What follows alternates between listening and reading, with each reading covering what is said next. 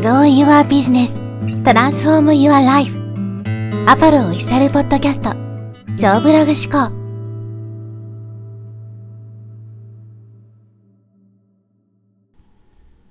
はい、えこんにちは、アポロです。今日はですね、KGI は算数というテーマでお話していきます。まあ、ビジネスやってる人はですね、この KGI という言葉聞いたことがあると思うんですけど、まあ、 Key Goal Indicator のね、略で、まあ、簡単に言うと、まあ、最終目標みたいなものですね。で、その最終目標に至るまでの中間目標みたいなものを KPI と、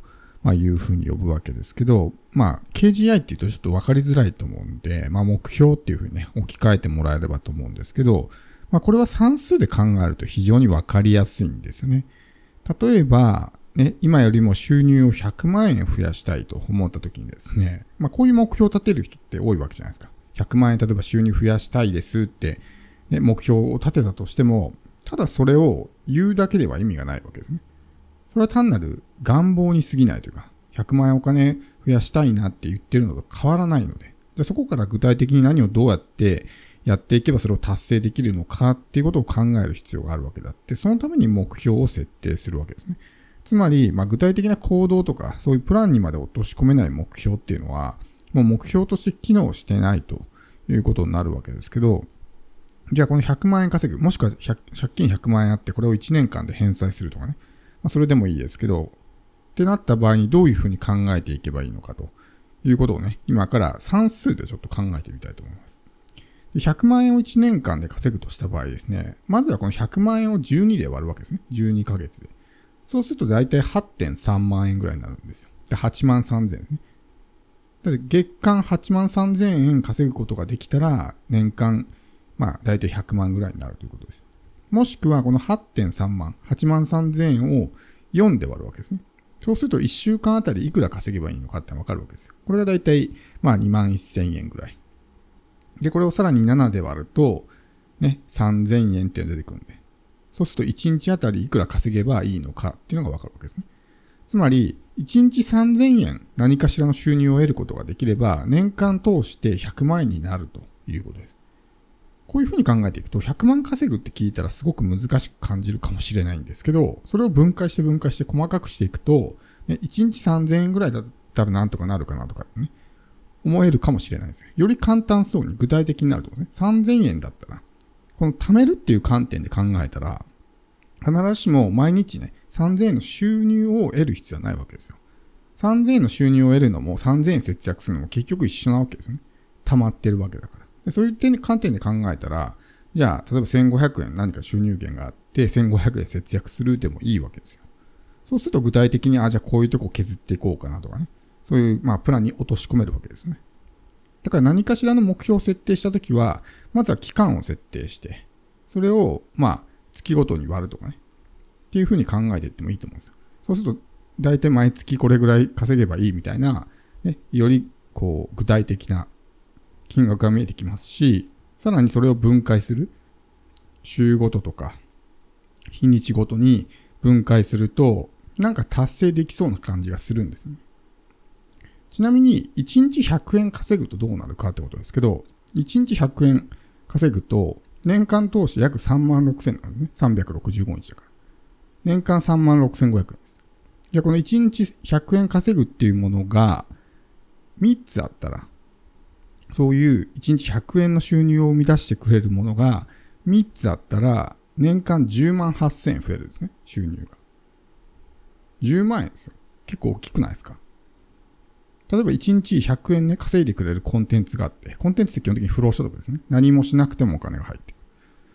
その1日100円の不労所得を生み出してくれるコンテンツが3つ持ってるだけで、何もしなくても年間勝手に10万円増えるんですよ。で、もしそのコンテンツが30個あったら、で30個1日100円を生み出してくれるコンテンツを持っていたら、100万円いくんですよ。1日100円ってそんな難しくなくないですか ?100 万円稼ぎましょう、年間100万円増やしましょうって言われたら、いや、ちょっと無理かなとかって思うかもしれないんですけど、1日100円稼ぐコンテンツを作りましょうだったらそんな難しくないと思うんです。で、それを2個、3個、4個と増やしていきましょうって言われたら難しく感じないと思うんですね。あるいは、1日、もし200円だった場合はどうなるかってことですね。1日200円稼ぐコンテンツがあると、15個でいいわけですよ。それを15個持ってるだけで、年間100万いくんです。15個ですよ。しかもそれって別にその、年ごとにリセットされるわけじゃないから。例えば今年1年で15個持ってなくても、ね、来年、例えば2年間かけて15個作ったとして、そうすると3年後は、もうこの15個ある状態からスタートできるわけです。だから今年作ったコンテンツがリセットされて、また来年になったらね、ゼロからやり直しではなくて、今年作った分は、それをね、加算された状態で来年スタートできるわけだから、こうやればやるほどどんどん収入っては増えていくわけですね。で、これ1日300円稼ぐコンテンツだった場合は、10個でいいわけですよ。1日300円ですよ。300円稼ぐコンテンツが10個あるだけで、年間100万円増えるんですよ、収入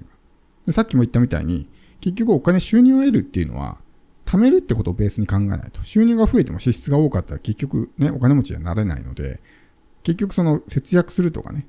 まあその支出を絞るっていうのはお金を稼ぐのと同じことだから。だから割引とかも全部、ね、稼いでるのと同じことなわけですね。っていうふうに考えると、1日300円を必ずしもコンテンツが生み出す必要なくて、例えばじゃあ1日、ね、150円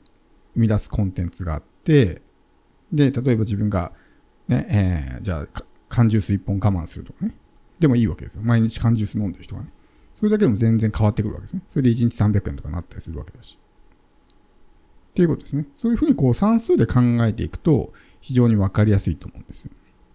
で、さっきの1日100円のコンテンツね、年間3万6500円になりますよって言ったやつですけど、それは、まあ毎日ね、例えばこうコンスタントにコンテンツがね、まあ同じような金額で売れるってないわけじゃないですか。当然日によってこう変動があるわけだから、毎日100円クリアするっていうのは難しいかもしれないけど、それは今度月ベースで考えるわけですよ。1日100円ってことは、まあ、月間通して3000円になるわけだから。ってことは、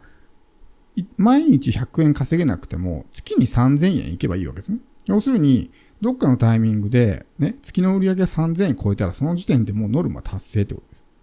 だから毎日コンスタントに100円を稼ぐ必要はないと。最初の、例えば25日間ね、えー、もう売り上げ0円でも26日目に売り上げ3000円いったら結局一緒ですよってことです。っていうふうに考えると、そんなに難しくないと思うんですよ。だからこういう大きな目標であればあるほどですね、やっぱ分解して考える、そして算数で考えるっていうのが大事で、そういうふうにしていくと具体的な行動プランとかが見えてくる。例えば自分が借金500万抱えていて、じゃあこれを2年間で返済しようとした場合は、この500万を24で割ったりするわけですね。で24で割ると月々大体いくらぐらいね、この借金返済に当てていけばいいのかみたいなものが見えてくるから、じゃあこれをね、借金返済に与えるためには大体どれぐらい稼げばいいのかとかね。どれぐらい節約すればいいのか。自分のリビングコスト、生活費がどれぐらいかかっていってみたいな。そういう計算をしていくと、まあ、月々のこうプランとかがわかるわけですね。で、自分の商品が大体いくらぐらいの商品を持っていて、大体こう制約率は何パーセントでっていうふうにわかると、じゃあ何人にセールスしたら、そのうち何人に売れるから、あ、じゃあ月に何個ね、何回セールすればいいんだ、何人集客すればいいんだっていうのがわかるわけです。そうするとその何人集客するためにどういうやり方でやっていこうかなみたいな感じで、まあ、具体的な行動プランが見えてくるというわけですね。